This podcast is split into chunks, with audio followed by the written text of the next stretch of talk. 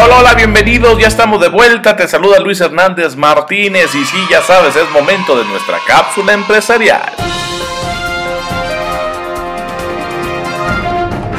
Hola amigos de Alta Dirección Jurídica, bienvenidos a su cápsula empresarial. Siempre muy contentos de recibirlos y escuchando también sus comentarios que nos hacen llegar a través de nuestras redes sociales para preguntarles a nuestros expertos para que nos orienten mejor. Hoy tenemos a nuestros amigos de Tecnocasa, nos acompañan Adad Vázquez de la Oficina de Agrícola Oriental Iztacalco y Felipe Alcalá de la Oficina de Agrícola Oriental. Bienvenidos chicos, ¿cómo están? Hola, muy buenos días, muy bien, gracias. Gracias por la invitación. Hola, bien, gracias. Igual muchas gracias por la invitación y por compartir este espacio con nosotros. No, hombre, es un gusto tenerlos por acá. Y bueno, atendiendo la, la, la sugerencia de nuestro público, nos mandaron estas preguntas.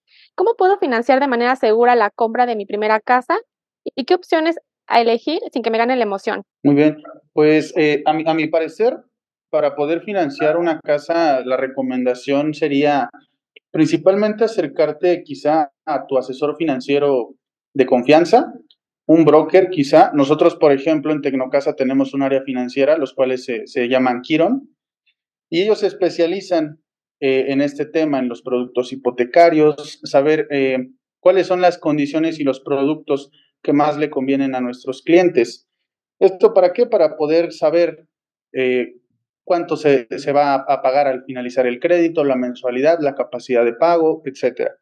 Entonces, la, la recomendación sería esa, acercarse a, a, un broker, a un asesor financiero especializado para que les recomiende el mejor producto para, para el cliente. En cuestión de, de que no te gane la emoción, pues realmente sería buscar eh, la mejor opción para, para ti, para tu familia y pensar a futuro. Realmente las propiedades en la Ciudad de México todas son muy buenas, aquí dependiendo de las actividades y tu estilo de vida que, tengas, acercarte quizá un poquito más a, a dónde están tus labores de día a día. Así es bien, como lo menciona eh, Luis Felipe, es una decisión importante que debemos de hacer, sobre todo acercarnos a los expertos, que nos den una asesoría correcta y sobre todo que nos guíen en todo este camino, ya que, bueno, tomar una mala decisión implica gastos innecesarios y, bueno, cada perfil es diferente. El producto va eh, enfocado 100% al perfil de, del comprador, ya que, bueno, dependiendo las características, el perfil crediticio y demás, es los que nos va a acercar a, a tener un buen crédito. Pero aquí lo importante es eh, recurrir a los expertos para poder tener esta asesoría profesional y sobre todo que, que esta compra se haga de la mejor manera y que podamos evitar ciertos gastos, como bien lo menciono, innecesarios. Sí, eh, en cuanto a, a las opciones, eh, sería quizá elegir entre dos o tres propiedades que hayan visto eh, en la zona que les interesa eh, y no empaparse de 10 o 20, porque al final cada propiedad tiene su, sus pros y cada una tiene sus contras. Entonces, eh, lo importante es encontrar la adecuada, adaptarla a las necesidades de cada uno y pues creo que la, emoción de comprar un inmueble siempre va a estar, pero siempre tomar la mejor opción. Retomando el tema de los financiamientos, eh, considero que cada persona es, es diferente, tiene un perfil distinto dependiendo de ciertos factores. Entonces, eh, mi recomendación sería acercarse a los expertos, buscar dos o tres opciones de las que se adecúen a lo que ustedes necesitan, pensando siempre a futuro. Muchas gracias, Felipe. ¿Algo quieran agregar? Eh, por último, yo lo que recomiendo es que para empezar todo este proceso, como bien lo mencionamos al inicio, nos acerquemos a la persona indicada, a la persona que, que nos genere la confianza y sobre todo que sea profesional para que este proceso se disfrute y sobre todo se haga de buena manera y que podamos llegar al objetivo que es eh, la compra de nuestro bien inmueble. Muchas gracias chicos. Pues ya escucharon a nuestros expertos. Hoy nos acompañó Adad Vázquez de la Oficina de Agrícola Oriental Iztacalco y Felipe Alcalá de la Oficina de Agrícola Oriental. Recuerden amigos, siempre acercarse a un experto. Yo sé que en, en internet encontramos mucha información, en las redes sociales también, pero eso simplemente nos da como un panorama de dónde buscar, pero nada como ir con los expertos que nos den ahora sí que toda la, lista de requisitos y, y, cosas que necesitamos para un tema de, de iniciar nuestro patrimonio de una manera mucho más formal.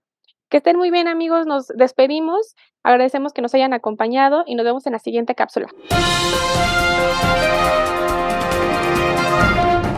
Bueno, pues ya escuchaste los atinados consejos de nuestra cápsula empresarial y nosotros a lo nuestro seguimos, ¿verdad? Aquí con este programa dedicado al cambio y le decimos adiós al cambio, adiós, adiós, pero ese cambio que no tiene destino, que no trae un propósito, ese cambio intenso, tóxico, de cambiar por cambiar, porque lo escuchaste en una plática de un pseudo gurú, porque lo leíste y no tuviste el pensamiento crítico para discernir de qué se trataba. En fin, nos referimos a ese cambio, ese cambio absurdo que ya tiene hasta la a los empleados, que ya tienen esquina ante las constantes transformaciones de las compañías. Y en el bloque pasado te hablábamos justo de esas estructuras estabilizadoras que te pueden servir para que esa gestión del cambio sea atinada, alta dirección, la hagas de la manera adecuada y que es una propuesta pues que ya trae varios años en boca en boca de eh, los distintos consultores que nos dedicamos al management, que ya tiene una eficacia probada estas estructuras estabilizadoras que tienen como base la geometría, porque utilizan justamente figuras como la pirámide, el cubo, el cilindro y la esfera para explicar cómo pueden emplearse en la organización, cómo la alta dirección puede utilizarlas. Por ejemplo, la pirámide, las dos palabras inherentes a esta estructura son perfección y continuidad. La piramidal no se debe relacionar con lo estático, jerárquico o burocrático, no en este modelo estabilizador, por el contrario, es un símbolo de estabilidad en medio del rompimiento, una pirámide bien administrada, resiste la turbulencia si se prepara con suficiente tiempo, su esencia reside en el detalle, lo específico y explícito de los planes. Los sistemas de remuneración y de ascensos se basan justamente en la continuidad del desempeño de tareas claramente descritas. Dentro de esta matriz no se aprecia la toma de riesgos y la cultura corporativa se refuerza con reglas formales escritas que actúan como pegamento organizacional. Un ejemplo de esto eh, que encaja en este tipo de forma es eh, la profesión del piloto aviador, ¿no? Como pasajero en un vuelo entre, no sé, España y Argentina, ¿no? Este, no me agradaría que el capitán se pusiera en un plan innovador. Yo creo que a ti tampoco. Lo que quiero es que realice la misma tarea que ha desempeñado en los últimos 20 años, por decirte un dato, y que se le entrene muy bien antes de navegar un nuevo modelo de avión. Las personas que mejor se desempeñan dentro de la estructura piramidal son aquellas que disfrutan construyendo y sosteniendo fuerza y estabilidad. Ahí tienes entonces cómo es que te funciona esta estructura estabilizadora cuando estás en tu gestión del cambio. La otra figura, el cubo, maximiza periodos de estabilidad, convirtiendo los cambios en eventos cortos y eficientes. Las palabras clave para este tipo de estrategia son preparación y tiempo. Este modelo se enfoca en los objetivos generales de la organización y en una preparación continua para lograr el siguiente paso. Los potenciales sentimientos de rompimiento disminuyen durante esta transición, eh, mantienen la estructura corporativa de manera constante. Entonces ahí tienes otra figura y cómo la puedes aplicar para tu gestión del cambio. El cilindro, por su parte, minimiza los exabruptos a través de la incorporación del cambio a sus procesos. Las palabras clave en este caso son eficiencia y aprendizaje.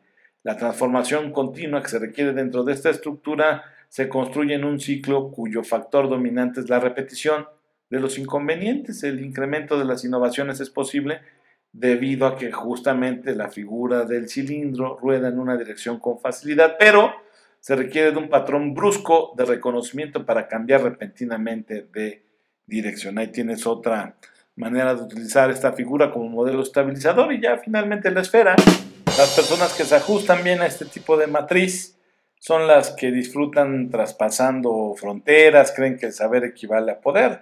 Por lo general, estos colaboradores que embonan bien en esta figura están bien informados, suelen ser inquisitivos, pero no todo es miel sobre hojuelas. Sus principales defectos son la arrogancia e ignorar que no saben algunas cosas. Así que también hay que hacer una adecuada gestión del talento, no nada más del cambio organizacional, también hay que saber gestionar, en este caso, en esta estructura, al talento. La práctica hace al maestro, dicen los fanáticos de la esfera, pero este, se utiliza justamente esta estructura en ambientes donde no se sabe bien qué va a pasar mañana, por eso debe estar habilitada la organización para rodar en cualquier dirección. No obstante, las posibilidades de desplazamiento de esta estructura pues no son ilimitadas, no se puede mover muy bien o, con gracia de arriba hacia abajo, por ejemplo. Entonces, al final de cuentas,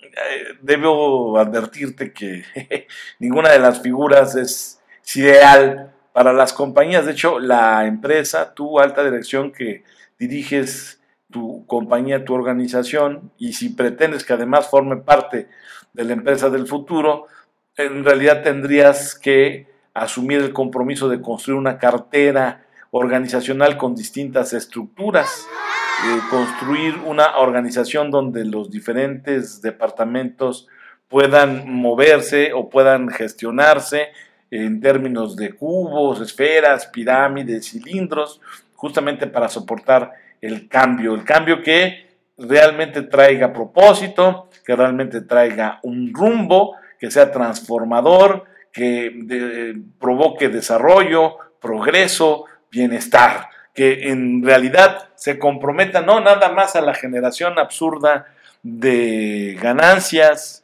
para unos poquitos, para unos cuantos, sino que realmente se comprometa en la construcción de un México más justo, más próspero, más competitivo y en paz.